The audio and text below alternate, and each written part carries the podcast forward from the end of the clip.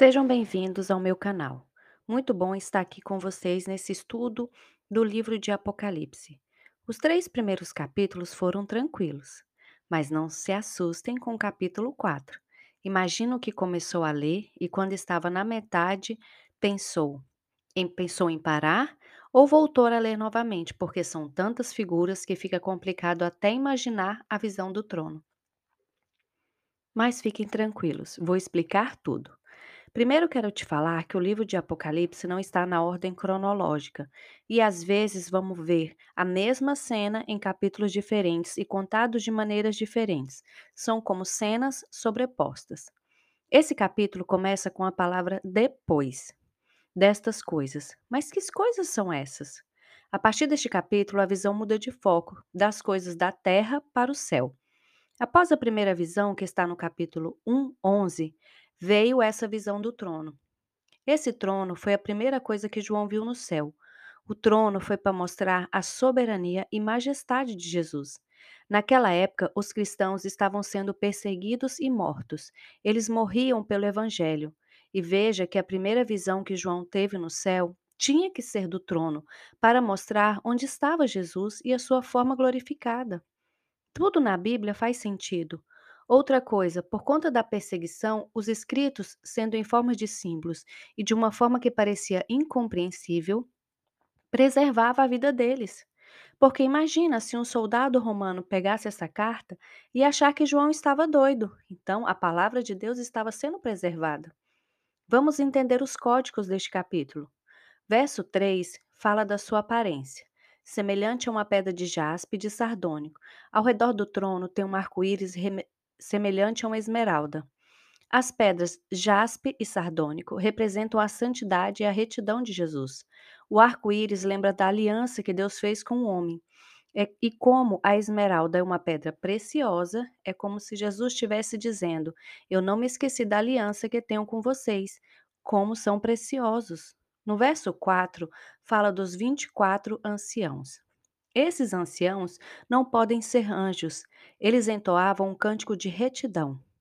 Os doze primeiros anciãos deste turno de 24 são os doze patriarcas, representam os remidos na dispensação da lei do Velho Testamento.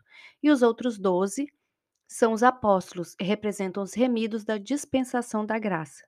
Do trono saíam relâmpagos, vozes e trovões. Do seu trono isso fala de autoridade e poder. O mar de vidro, mar na Bíblia representa multidão e, ou nações. Os quatro animais cheios de olhos representam os quatro evangelhos: Mateus, Marcos, Lucas e João. Os livros da Bíblia que relatam a história de Jesus na terra. Cada um mostra Jesus de uma forma. Vamos identificar cada um dele nesses animais. Nós temos o leão, o novilho, o homem e a águia. Cada animal tem seis asas e estão cheios de olhos. A águia, exaltada entre os animais, o homem, exaltado entre as criaturas, o novilho, exaltado entre os animais domésticos, e o leão, exaltado entre os animais selvagens. No Evangelho de Mateus, Jesus é comparado ao leão. Esse livro foi escrito direcionado para os judeus, como uma forma de mostrar que Jesus é o leão da tribo de Judá. No Evangelho de Marcos, Jesus é comparado como novilho, uma força divina e a paciência para o holocausto. No Evangelho de Lucas, Jesus é comparado ao Filho do Homem, uma forma de mostrar a sua natureza terrena também. No Evangelho de João, Jesus é comparado à águia, por ser essa ave a mais nobre de todas e semelhante a Jesus, o mais nobre de todos os homens. Eles estavam cheios de olhos, que representam aquilo que é inteiro, que consegue ver o passado, presente e futuro.